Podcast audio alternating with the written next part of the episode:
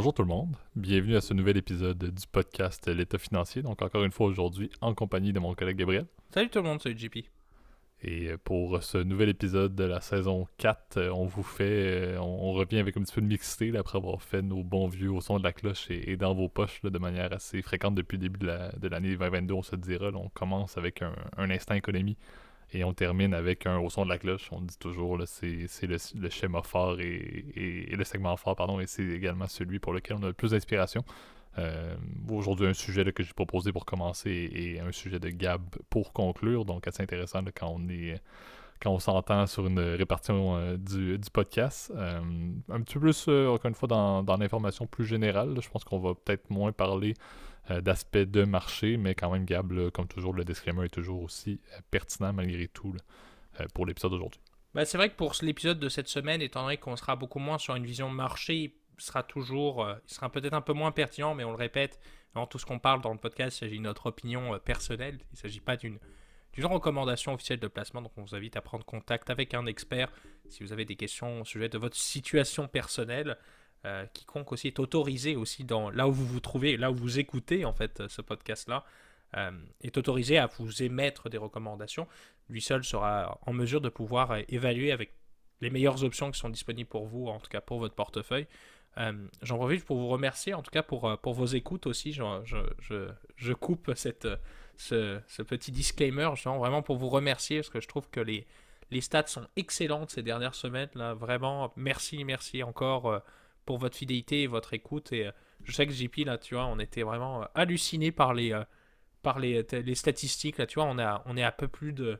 Tu vois, en cumulé, en, en moyenne, on est, on est, on est vraiment satisfait en tout cas des, des de vos écoutes. Alors, encore une fois, je ne sais pas comment le dire, mais merci pour votre Absolument, mais ça nous motive à vous livrer là, en cette semaine un 84e, je crois, épisode consécutif, là, donc d'une semaine à l'autre, malgré les, les, quelques fois où on, ne publie pas forcément les lundis, là, mais on essaie d'être constant, mais 84 épisodes consécutifs, donc euh, notre inspiration et notre motivation découlent effectivement euh, de vos écoutes mm. constantes et même de, du fait que vous, comme on l'a dit, on est une, une petite communauté de personnes qui faisons du bouche à oreille. On n'est pas là à vouloir utiliser ni tambour ni trompette pour faire de la publicité euh, sur des médias sociaux, etc. Donc, euh, on, aime vraiment beaucoup la manière dont le, podcast évolue, puis c'est ce qui nous motive à en faire d'une semaine à l'autre. Euh, donc, effectivement, et sous, ce hype et ce grand high de motivation, le lançons effectivement le premier segment, l'instant économie.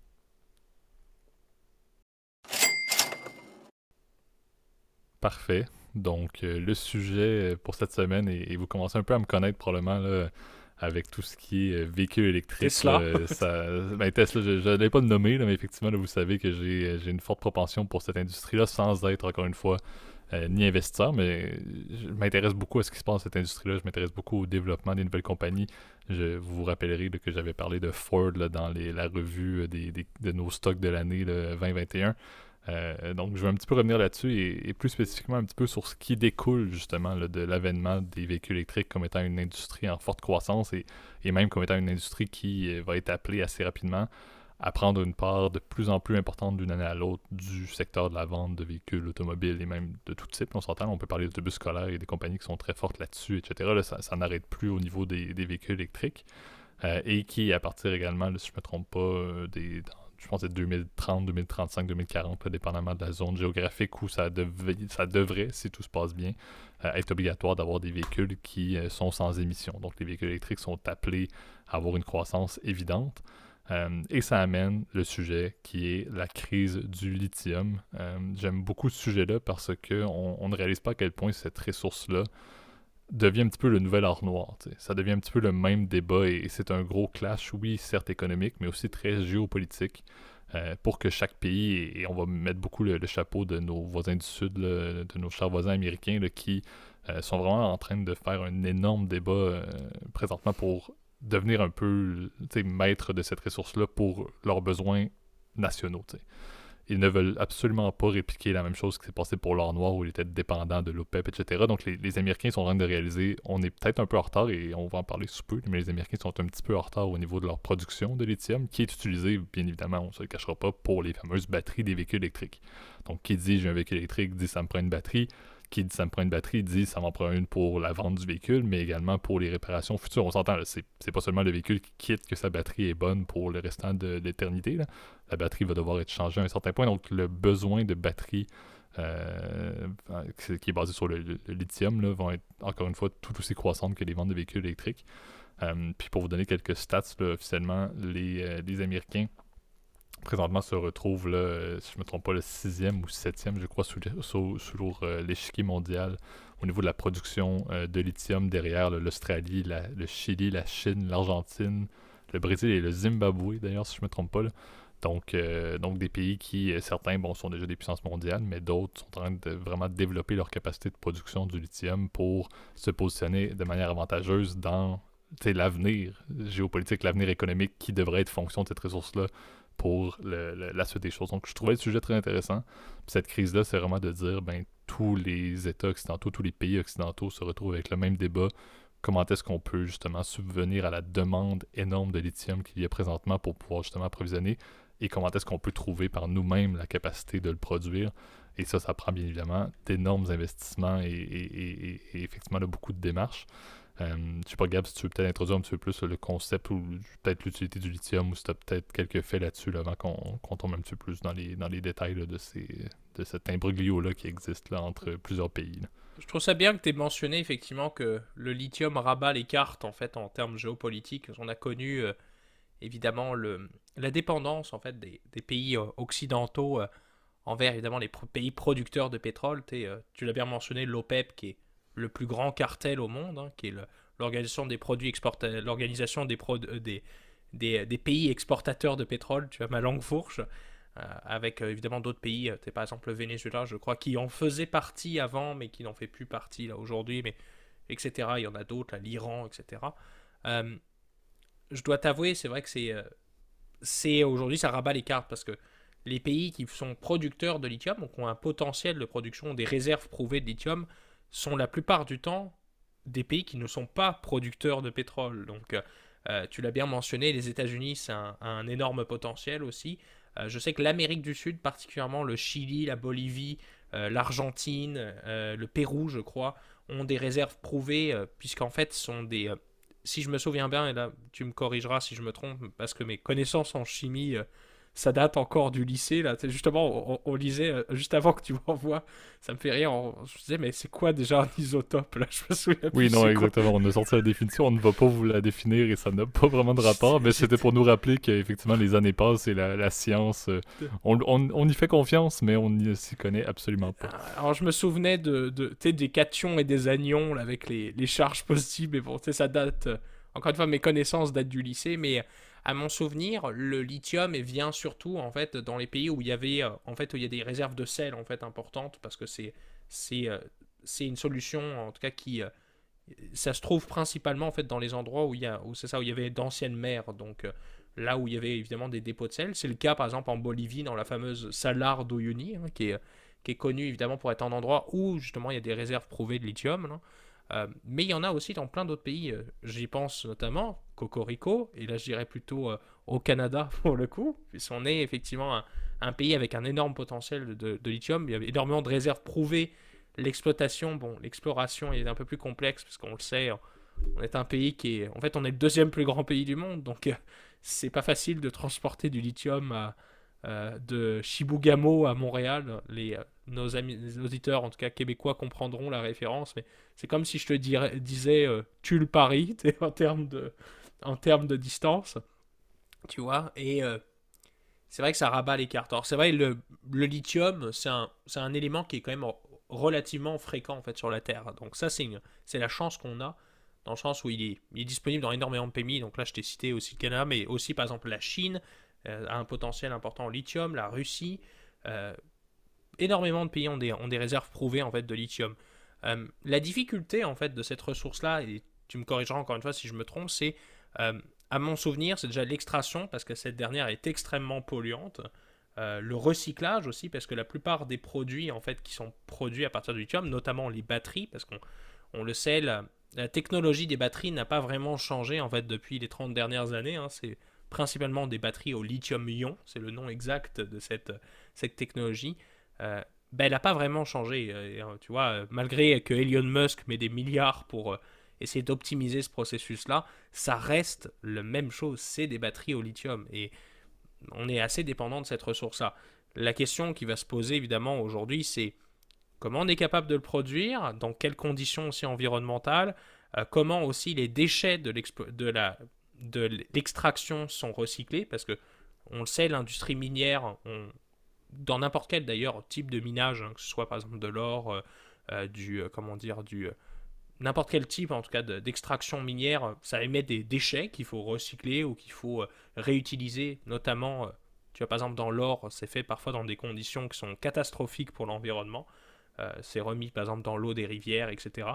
Euh, la question aussi, c'est l'approvisionnement. Quel, quel prix on s'approvisionne euh, tu l'as bien, tu l'as bien mentionné avec la situation aujourd'hui que bah, les États-Unis veulent contrôler si de A à Z leur production parce que évidemment les États-Unis ont eu vraiment une avance sur la technologie de la voiture électrique, bah, notamment avec, avec Tesla, mais aussi je sais que par exemple, il y a énormément d'intérêt de, la part des investisseurs sur la technologie du véhicule électrique, particulièrement aux États-Unis. La Chine aussi avait un train d'avance aussi avec, euh, tu le sais, euh, avec NIO et puis d'autres compagnies qui sont intéressées aussi, euh, mhm. en tout cas à au véhicule électrique.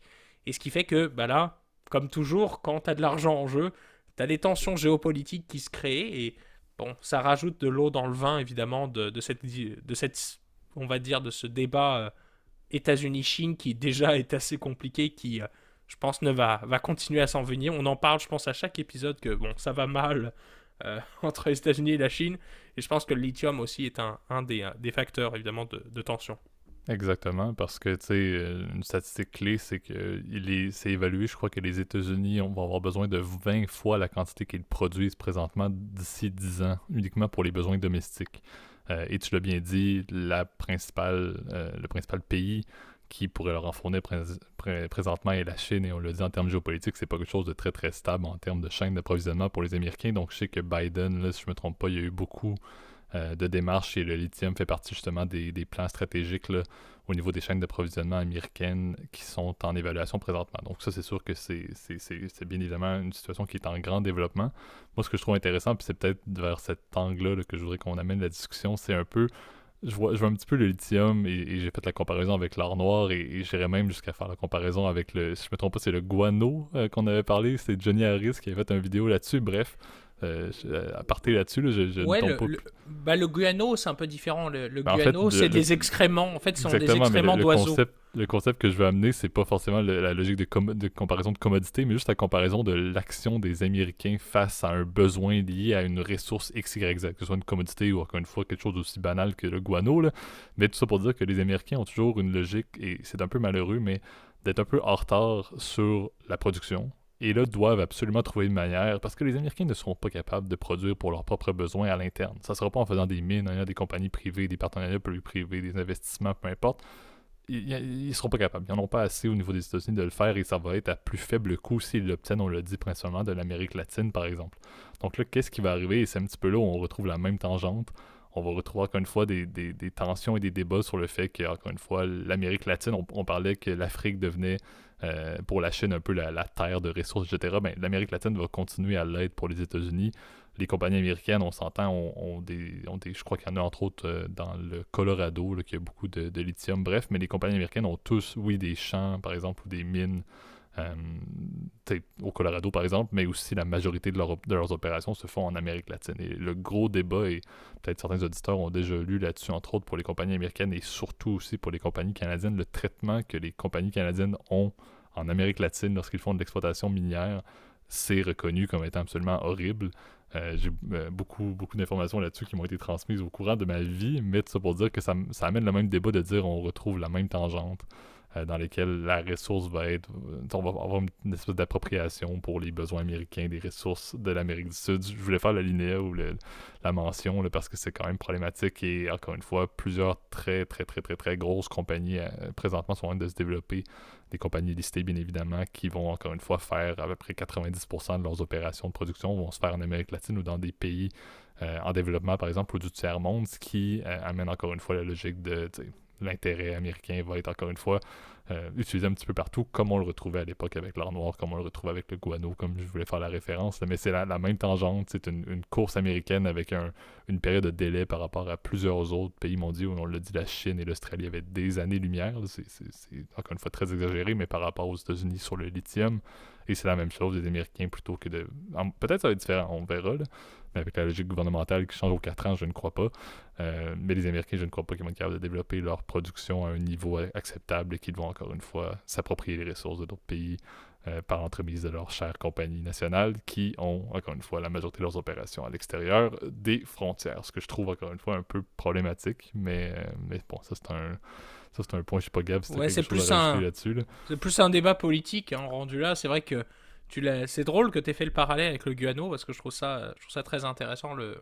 Bon, au-delà que ça, à la différence de, du nickel qui est un métal, le guano, c'est des excréments d'oiseaux, mais qui servent comme fertilisant. Euh, dans l'approche, en tout cas, de fin 19e siècle, 20e siècle des États-Unis, c'était pas compliqué, il fallait envahir ces pays-là. Donc la plupart des îles, en fait, qui produisaient, en fait, où tu avais des sources importantes de guano, qui sont par exemple les îles du Pacifique, bah, les États-Unis, bizarrement, c'est là où ils, ont, ils se sont installés, ont créé des, espèces d'États fantoches, donc par exemple la Micronésie, etc., les euh, Kiribati, donc, ou qui se dit Kiribati d'ailleurs, enfin bref, c'est... Euh, là, tu vois, je vois pas les États-Unis envahir le, la Chili ou, le, ou la Bolivie ou même l'Australie qui est le premier producteur mondial. Ça me mhm. paraît Quoique maintenant avec l'alliance AUKUS, c'est presque ça. Je vais pas faire mon, mon, chauvin euh, éternellement euh, sur les, fameux sous-marins, mais parce que je pense que là on, là, on va se perdre encore une fois. Euh, mais tout ça fait partie évidemment de cette, cette guerre des terres rares. Hein. Le, le, lithium n'en fait pas partie, à, mon souvenir. Là, les terres rares, c'est plus par exemple le nickel, pour le coup, qui, qui évidemment est considéré comme une, comme une terre rare, là, mais Nickel, lui, pour le coup, il est beaucoup plus produit en Russie, là, mais euh, tu as, énormément de, comment dire, de, produits qui euh, vont être évidemment euh, extrêmement importants évidemment, le, plus tard. Là, donc, je pense que évidemment, les enjeux géopolitiques, on les connaît, on sait que c'est pas facile à maîtriser parce que tout ce qui est histoire d'approvisionnement, ça te crée évidemment, comme les Américains diraient, c'est c'est du bargaining power, c'est de la pouvoir de négociation, mhm. parce que quand tu es le seul producteur, bah, tu te dis, euh, un peu comme l'OPEP aujourd'hui, quand tu es le seul producteur, tu te dis, bon, bah, si tu respectes pas, parfait, je te double les prix à l'exportation. Et euh, c'était le cas, par exemple, évidemment, euh, aux États-Unis pendant, par exemple, les, deux chocs pétroliers dans les années 70. c'était le cas. L'OPEP a, mis la pression sur les prix en, en, 73, on, on, le sait, avec la, avec la guerre entre, entre les pays arabes et Israël, qui était évidemment on le sait bien, comme toujours, soutenu euh, évidemment euh, par les Américains assez ouvertement. Et donc, bon, tu as, toujours des enjeux géopolitiques qui vont, se, qui vont se mettre là. Là, la seule bonne nouvelle, c'est qu'on n'a pas de conflit autre que d'un conflit d'approvisionnement. Euh, la question, c'est est-ce qu'on va avoir assez de ressources pour pouvoir, évidemment, construire, faire cette transition électrique, vers l'électrique, pardon, que, que la plupart des gouvernements appellent. Hein. On le sait que on sait qu'aux États-Unis, c'est un peu plus lent, comme toujours, là, au niveau. Euh, mhm. L'Américain moyen n'a pas envie d'abandonner son, son pick-up truck qui, fait, euh, qui bouffe 20 litres d'essence au 100. Euh, même si, bon, les prix, peut-être à la pompe, vont commencer à le, disons, à le dissuader d'acheter ce genre de véhicule. mais tu vois, par exemple, au Canada, il y avait eu des cibles assez, assez sévères. Je crois qu'en France, c'était identique avec les, avec les, critères, je crois, les, euh, comme les vignettes pour circuler en ville, il faut que tu aies un, maximum d'émissions en 100 km et les véhicules électriques en sont exemptés. Euh, et je crois que c'est pour d'ici 2035, tu vois, donc euh, ça commence à s'accélérer, cette tendance. Comment ça va arriver? Bah, Moi, je crains que malheureusement, on soit, on soit trop tard, parce que en fait, 2035, ça arrive très rapidement, on parle de 13 ans. Remplacer tout un parc automobile en 13 ans compte d'un, de, alors qu'on a vécu 200 ans, en fait, vraiment, où on, est dépendant de l'essence, en fait, vers du tout électrique, ça va me paraître difficile. Et non seulement, on en a déjà parlé dans les autres épisodes sur les conséquences au niveau électrique, mais les conséquences au niveau batterie, du stockage, c'est tout un enjeu, là, évidemment. Exact. Puis tu sais, je pense qu'au-delà des, des, impacts économiques, des impacts géopolitiques liés justement à la crise du lithium, il faut aussi soulever un dernier impact qui est l'impact environnemental. Tu as soulevé, tu as effleuré le point. Là. Mais on s'entend le, le, débat de dire une chaîne d'approvisionnement pour ramener du lithium, par exemple, dans les gigafactories de, de, de, Tesla, par exemple, au Texas, etc. ben, si tu transportes ça par bon vieux camion diesel, par exemple, ou par paquebot, et puis à la limite, le paquebot, c'est pas si pire. Euh, mais si le transport est absolument horrible en termes de charbon ou d'utilisation de, justement d'énergie fossile, ben on revient un petit peu à une somme nulle. Oui, ok, le, résultat va être un paquet de véhicules électriques qui, oui, vont avoir moins d'émissions, mais encore une fois, l'impact environnemental de la production de ces véhicules-là et surtout de la production de ces batteries-là, et tu l'as dit, du recyclage à toute fin pratique presque inexistant ou pas encore super bien développé des, des, batteries pour véhicules électriques. Euh, ça tombe un petit peu dans un débat, donc ça, me rappelle encore une fois, je fais une petite comparaison avec le, fameux euh, débat des, des, du minage des crypto-monnaies que Elon Musk avait mentionné en disant oui, les cryptos peuvent amener des avantages indirectement environnementaux par rapport aux devises, papier, etc. Mais les miner, c'est fait avec euh, des énergies non renouvelables dans bien des pays en développement. Je le vois un petit peu de la même manière. C'est beau les batteries électriques, c'est beau la crise du lithium et, en, importer d'un peu partout. Euh, mais si cette importation-là n'est pas faite de manière euh, friendly en termes environnementaux, on revient encore une fois au, point nul. Donc, c'est ce que j'ai hâte de voir. J'ai hâte de voir le fait que les Américains vont rester un pays qui va être un des leaders mondiaux. Tu l'as dit, la Chine également. Donc, les pays qui vont être des, leaders en termes de production de véhicules électriques, ça va être super intéressant de voir où est-ce qu'ils vont pouvoir s'approvisionner du lithium.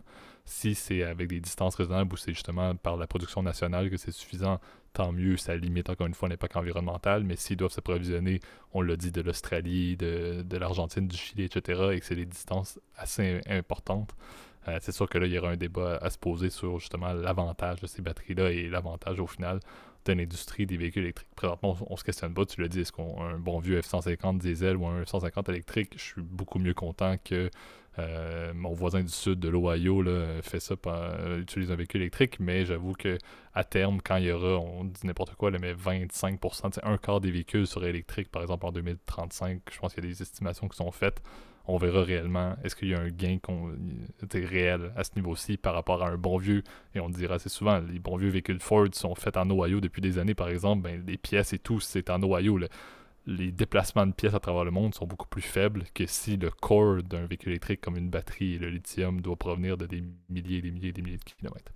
Donc on aura, on aura probablement l'occasion d'en reparler, mais c'est vu et c'est pointé du doigt comme étant la prochaine crise. Euh, et en fait, elle est déjà en cours présentement, donc euh, ça risque de faire couler beaucoup d'encre. Euh, mais j'ai peut-être une idée pour résoudre ce problème-là. Pourquoi on ne transporterait pas le lithium avec des Cybertrucks? Ouais, non, premièrement, il faut que le Cybertruck, un peu comme le fameux Roadster de Tesla, finisse par être en production et, être, euh, et être sorti, euh, être sorti d'usine, ce qui n'est pas encore un, un acquis. Peut-être, Gab, on pourrait avoir une idée d'un prototype de bateau électrique, de paquebot électrique. Ouais, la batterie. Imagine la batterie sur le de tank, un tanker. ça prend en feu, t'as la moitié du bateau qui a des batteries de lithium. mais ça serait un peu, ce serait un peu dangereux, puis je pense que bon. Euh, le, le Cybertruck. quand, même, quand même, le Cybertruck, faut quand même un jour qu'il sorte juste pour que je le frappe avec une masque, comme Elon Musk. Je pense que c'est. C'est un. Tu sais, il, il, y a de plus en plus de ces magasins là, où tu peux lancer des haches et tout, là. Vraiment, ce serait bon comme business. Où tu peux frapper des voitures, genre, voir si ça résiste. Mais bon ce serait à, ce serait à voir. Là. On donne peut-être de l'inspiration à des, à des jeunes entrepreneurs, d'ailleurs, euh, référence. Effectivement, mais tout est possible. On verra à un certain point si aussi Elon Musk va pas juste faire euh, une fusée qui part euh, du Chili pour atterrir au Texas. Donc ça, avec du lithium rempli, tout est possible. Encore une fois, c'est ce, qui est, c'est ce qui est beau et malheureux également d'une certaine manière avec Elon Musk. Mais bon. on se permettra de, de, faire, de faire des updates s'il y a lieu sur le sujet dans les, dans les prochains mois. Encore une fois, je trouve que c'était très intéressant, puis ça me permet encore une fois de, donner un autre visage à la fameuse industrie des véhicules électriques, que, comme j'ai dit, je suis énormément. Donc, euh, passons maintenant au deuxième sujet pour aujourd'hui, le segment au son de la cloche.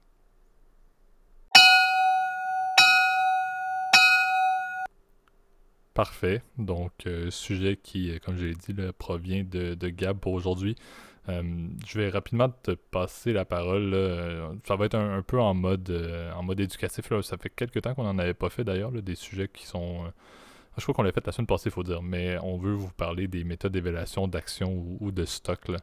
il y a quand même beaucoup de, de bon matériel. Gab, comme toujours, est en période d'études dans laquelle il est justement les, mains là-dedans. donc c'est pour ça qu'il peut probablement en parler beaucoup plus, mais il y a quand même des choses quand même très intéressantes à, à parler sur les différentes méthodes et en fait, les deux grandes manières, les deux grandes catégories qui vont être soit les, les, méthodes d'évaluation qu'on peut dire absolues ou, euh, si je me trompe pas, les secondes qui sont... les relatifs. sont relatives, exactement. Donc, une qui est plus axée, bien évidemment, les, les méthodes absolues sur euh, une compagnie unique et, ses résultats à cette compagnie-là direct et euh, les méthodes relatives qui sont euh, les bons vieux comparables. donc, je vais peut-être te laisser Gab faire un, sommaire de. Peut-être une, petite introduction parce que c'est vrai que c'est un sujet qui me. J'ai toujours cette difficulté à, à, vous proposer en fait ce genre de sujet parce que moi c'est réellement ce qui m'intéresse quand je dans le, dans le côté financier c'est c'est la recherche etc c'est le le côté où on va pousser un peu plus la curiosité, la réflexion, de savoir comment une entreprise fonctionne, etc. Euh, combien elle vaut et qu'est-ce qu'elle génère en fait. Et euh, c'est toujours très compliqué d'aborder ces sujets-là parce que oui, c'est intéressant, mais de l'expliquer de manière évidemment simple et fun pour que ça vous pousse la curiosité aussi à aller plus loin dans la réflexion, parce que c'est le but aussi euh, du podcast eh ben c'est pas c'est pas évident mais je vais aujourd'hui euh, essayer de faire du mieux que je peux avec euh, avec JP euh, j'espère que tu vas me seconder mhm. mais, ça va te rappeler un peu nos les, je sais que tu as un peu quitté ce milieu là depuis un petit bout de temps et je pense que tu, tu le regrettes pas de ce que je te connais. Absolument, absolument. Le, le, fait de passage vers le monde, le monde qualitatif financier est, beaucoup plus intéressant pour moi que le monde quantitatif financier. Effectivement, j'en suis bien heureux. Ça va me rappeler effectivement nos cours euh, d'école et d'université qui étaient remplis de, beaux cas passionnés à faire des, à faire des, analyses de compagnie. Après, c'est, le, le, concept est simple. De valoriser une action, c'est de savoir euh, combien par rapport à est-ce qu'elle se négocie aujourd'hui, surtout des actions qui sont négociées publiquement à la bourse, donc euh, auxquelles qu'on peut acheter et revendre, est-ce qu'elle se vend à, la, à sa vraie valeur intrinsèque vous avez dû probablement regarder quand, euh, quand tu regardes sur Yahoo Finance ou sur n'importe quelle plateforme de bourse des rapports d'analystes. Et eh ben c'est ces méthodes-là qu'ils utilisent. Alors euh, évidemment aujourd'hui on va pas rentrer trop dans les détails parce que c'est très compliqué. C'est un job professionnel. C'est ce que je souhaite un jour euh, être capable de faire, de produire un tel niveau évidemment d'expertise. il faut savoir d'abord que pour évaluer une entreprise, déjà c'est un art. C'est pas tout le monde qui est pas capable de le faire. Et il y a non seulement des arguments, je dirais, qui sont qualitatifs et des arguments qui sont quantitatifs. Alors, parmi les arguments qualitatifs, je te dirais, c'est tout simplement d'aller regarder c'est quoi l'industrie, c'est quoi cette entreprise-là, comment elle se démarque dans cette industrie-là. Est-ce qu'elle offre des produits innovants? Est-ce qu'elle est capable aussi de servir de nombreux clients? Est-ce qu'elle a un réseau d'affaires qui est développé? Euh, C'est des choses que n'importe qui est capable de faire. Je vais te donner un exemple et je préfère y aller avec un, un exemple simple pour que vous compreniez un peu le, processus.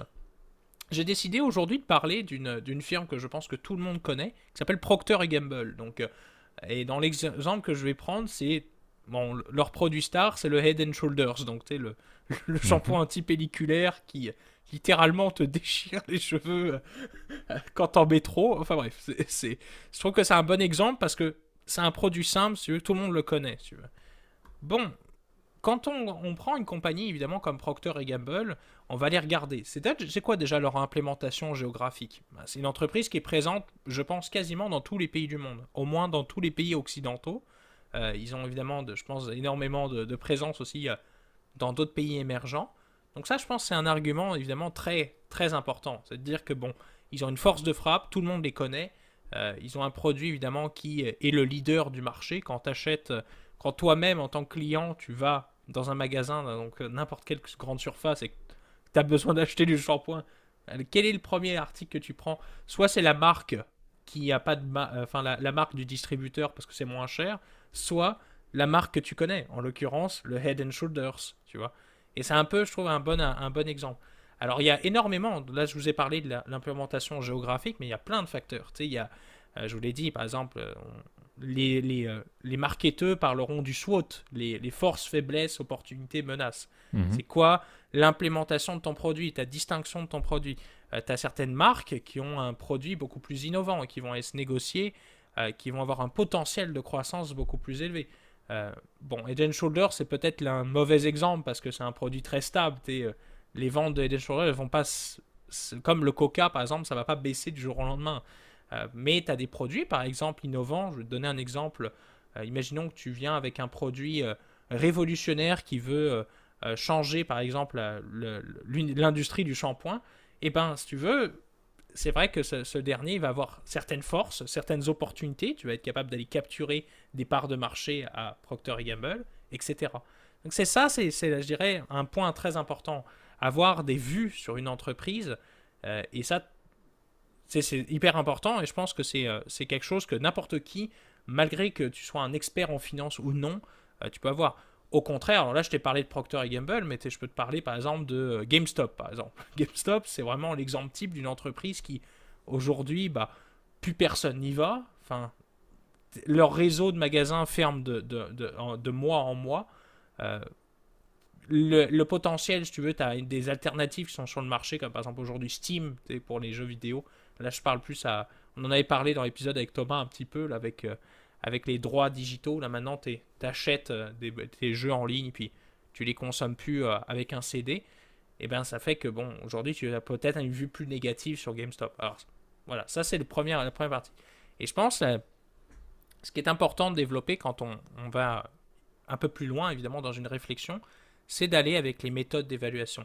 Euh, je vais te parler, euh, et puis JP, tu pourras prendre la balle par la suite parce que je, vais perdre, je vais de la salive rendue là, parce que c'est, tu vois, c'est, complexe. Euh, je pense que les modèles, en tout cas, de comment dire, d'évaluation, c'est là où ils ont lieu.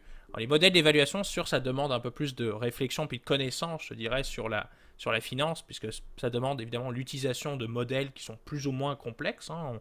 on, vous avez probablement euh, entendu parler, si vous avez écouté nos derniers épisodes du, fameux discounted cash flow, c'est le plus connu. C'est vraiment la façon la plus facile, entre guillemets, de comment d'évaluer une action. Je dis facile, mais en même temps, c'est la plus difficile parce que c'est tout un art. C'est il faut faire énormément de projections, de savoir combien l'entreprise va vendre dans le futur, euh, quelle est la part de marché qu'elle va être capable de conquérir, quels vont être les coûts qui vont être associés à ces ventes, euh, quels vont être les coûts opérationnels, est-ce qu'elle va devoir réinvestir, ce qu'on appelle du CAPEX en, anglais, ou Capital Expenditures, ce qui veut dire des, de l'investissement dans des,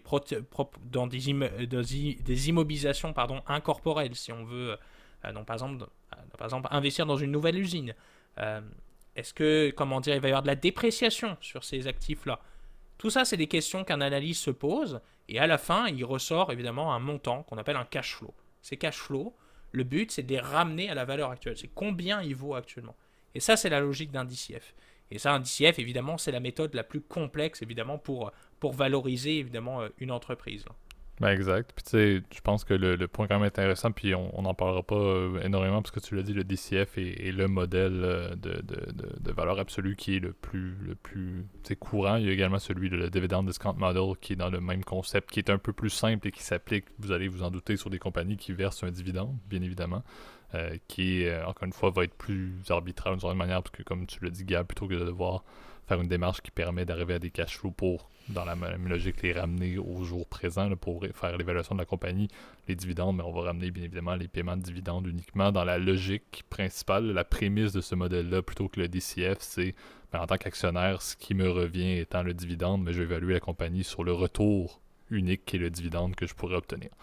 Euh, tu l'as dit, euh, autant les. Ben, bien évidemment, les, méthodes absolues et, même les méthodes, euh, les méthodes relatives sont maintenant, je, dois dire, un peu conjointes à un certain niveau, dans le sens où, et c'est ce que je trouve assez intéressant, c'est que pour faire l'évaluation d'une compagnie, tu l'as bien soulevé au tout début, il y a plusieurs aspects qualitatifs, l'équipe de gestion en place, etc. Il y a, plusieurs aspects qualitatifs qui sont très importants, qui doivent être présentés, mais le marché, autant, va s'entendre au niveau des analystes pour dire que tout va découler du quantitatif. C'est les modèles quantitatifs, c'est la, précision des modèles quantitatifs qui vont vraiment faire euh, chavirer, encore une fois, la, balance sur une, fameuse décision de buy, sell ou hold. La, puissance d'une recommandation de l'analyste va découler de la précision de ces calculs quantitatifs. Et, tu l'as bien dit, le, DCF est le plus reconnu. Le DCF, je dirais même, est le plus attendu à un certain niveau également. Donc, c'est là où pour ceux qui s'y intéressent, pour ceux qui l'étudient euh, ou qui étudient la finance et qui veulent tomber justement dans, le, dans un mandat d'analyste, par exemple,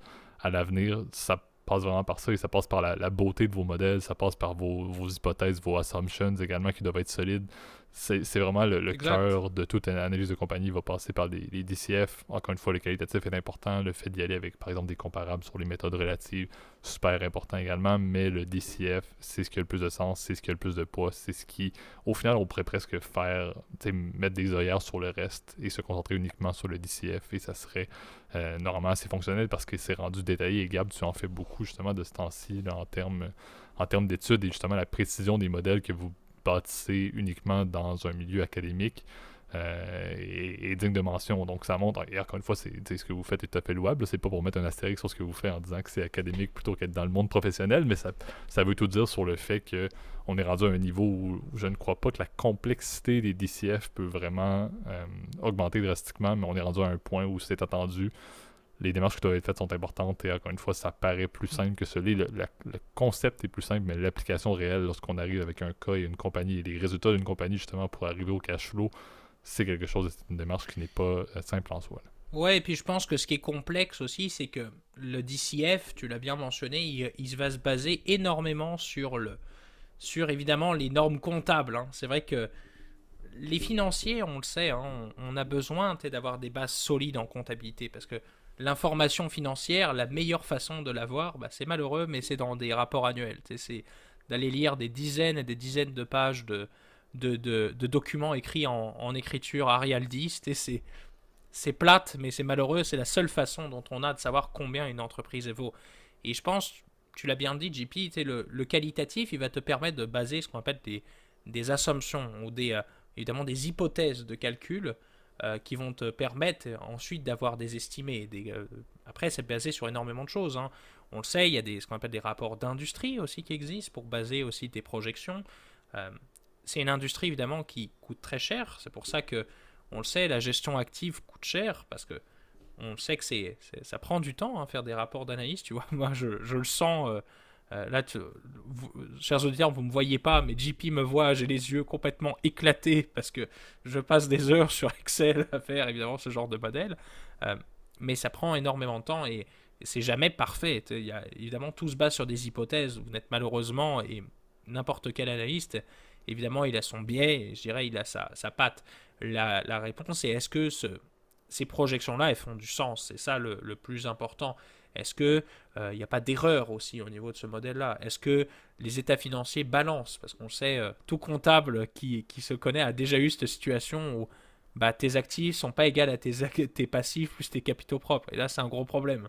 Ça veut dire que, ça veut dire que ton, modèle financier, il balance pas. Et là, là normalement, ça veut dire que tu as tout à recommencer, ou soit il faut vérifier toutes les erreurs. Alors c'est vrai que c'est un bon exemple les cas. Tu vois, même en fait, tu vois, je vais peut-être te, lancer sur un, sur un point là-dessus, puis je pense que c'est une question qui est peut-être certains auditeurs l'ont, puis je pense que c'est très intéressant que tu puisses l'expliquer un peu. Puis, tu sais, on, on l'a dit, la, méthode relative, on l'a passé très en surface, c'est la logique des ratios, de comparer avec des compagnies de la même industrie. donc, c'est encore une fois quelque chose qui est moins complexe qu'un DCF selon moi à un certain niveau, mais qui est encore une fois un, un élément qui est en soi peut-être pas super fonctionnel, mais qu'en tant que avec un joint, un DCF, le fait de, combiner ça ensemble, c'est la, normale. Ma question en fait que je voulais te poser, euh, Gab, est qu'est-ce qui amène justement quand on regarde un stock par exemple et qu'on voit qu'il y a eu il y a 18 analystes par exemple qui suivent ce stock-là et on se retrouve avec des recommandations qui ne sont jamais les mêmes? Moi, en fait, je connais un peu la réponse et aussi la logique qui, que tu parlais présentement. Il y a une, une espèce de saveur qui est mise pour des analystes plus seniors, tu me diras. Là au niveau de leurs calculs qui fait en sorte que on sait que des analystes vont être un petit peu plus pessimistes par leurs hypothèses justement qu'ils vont assumer, etc. Donc peut-être peut le point justement de dire pourquoi est-ce que s'il y a 18 personnes qui suivent ça, les 18 n'arriveront pas à la même recommandation ni au même cours cible par exemple? C'est quelque chose que je trouve qui est quand même assez intéressant à noter parce que on l'a dit, on, est des personnes qui ont étudié la finance et tu l'as dit qui apprécient également la comptabilité. On est plus sur du concret. Donc pourquoi est-ce que le fait d'y aller avec des méthodes de calcul qui sont absolument béton, on se retrouve avec des résultats qui sont distincts. Je trouve que c'est quand même assez intéressant là-dessus d'expliquer l'analyse distincte qui peut découler d'un calcul pur. Ouais, puis ça dépend. La, réponse, en fait, euh, elle dépend de plein de facteurs. Hein. C'est euh, quelles assumptions tu as utilisées, donc quelles hypothèses de calcul tu as, précisées, quelles hypothèses de croissance. Souvent, c'est un peu ça le, le nerf de la guerre, c'est de savoir est-ce que cette entreprise-là va croître un certain pourcentage euh, ou est-ce que tu te biaises plus sur des méthodes relatives? D'ailleurs, je trouve ça important qu'on les, on les parce que je pense que à la fin, c'est celle que je vais peut-être parler le plus parce que c'est la plus facile aussi à, expliquer aux auditeurs, parce que le relatif, comme son nom l'indique, c'est relatif, donc c'est facile de faire des comparaisons. Euh, il y en a plein des méthodes d'analyse. Il y a certaines analyses qui vont se baser évidemment sur, euh, sur euh, beaucoup plus sur le DCF parce que c'est une façon, eux, pour, eux, pour savoir intrinsèquement combien ça vaut, en fait, ce que ça vaut réellement, en fait. tu as certaines analyses qui, dans d'autres situations, et, c'est, et je trouvais ça drôle parce que tu l'avais marqué d'ailleurs justement dans les notes, je trouve ça très intéressant. Tu as, certaines entreprises qui ne versent pas de dividendes, par exemple. Donc là, évidemment, le dividend discount model que tu as précisé fait pas de sens. Donc tu certaines entreprises qui sont en faillite, qui sont en liquidation judiciaire. Euh, et là, dans ce genre de cas, bah, ce que tu vas plus regarder, c'est combien vaut tes actifs et combien vaut ta dette. Et ça, ça va te. On appelle ça de la asset-based valuation, donc valorisation des actifs nets. C'est le nom, euh, euh, le nom en, français. C'est-à-dire combien j'ai, combien je dois. Tu vois, c'est assez, assez simple. Et évidemment, le combien j'ai, bon, c'est là où c'est difficile. Vendre une usine du jour au lendemain, ça se fait pas comme ça. Euh, tu le sais, hein, quand, tu, quand tu vas vendre par exemple un, article sur, sur Facebook Marketplace, si tu veux le vendre rapidement, il faut le vendre à deux fois moins cher que ce que ça vaut. Tu vois. et si tu, si tu le vends un peu plus cher, tu vois, j'ai fait l'expérience récemment avec, avec mon ancienne machine à café, c'était atroce. Si tu négociais pas, bah, avais pas finalement, tu n'arrivais pas à vendre évidemment euh, ton, ton article. Donc tu vois, c'est un peu le, le principe est le même, tu vois. Euh, c'est un peu le, principe évidemment de, cette méthode-là.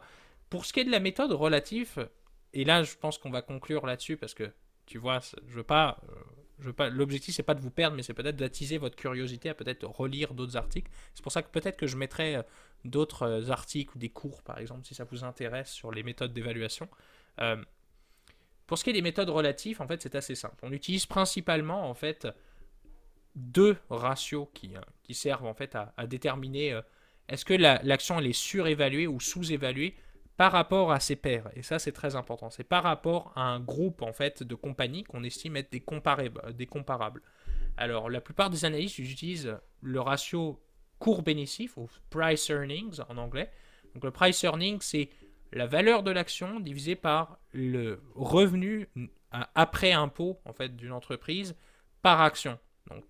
C'est un nombre d'années en fait, ça s'exprime sous forme de nombre d'années. C'est combien d'années il faut pour rembourser ce que j'ai payé en termes de revenus net en fait. C'est le c'est le, principe du ratio court-bénéfice et le but c'est de comparer. C'est si Facebook se trade à 45 de PI euh, je des chiffres au hasard hein, en passant, hein, c'est pas, pas exhaustif. Euh, et par exemple, Google se transige à 20, il y a peut-être un problème. C'est-à-dire peut-être que Facebook est surévalué parce que 4, ça veut dire que ça, c'est 40 années de bénéfices pour être dans ces cordes pour Facebook. Et pour Google, c'est 20 années. Alors que c'est des business qui sont assez similaires. Ils sont dans l'information, les technologies de l'information. Euh, il y en a un qui c'est un moteur de recherche et un c'est un, un, réseau social. C'est quand même c'est des où qui génèrent principalement de la publicité. Ça fait pas de sens que les deux soient si différents. peut-être que dans ce cas-là, Google est sous-évalué, Facebook est surévalué. C'est un exemple.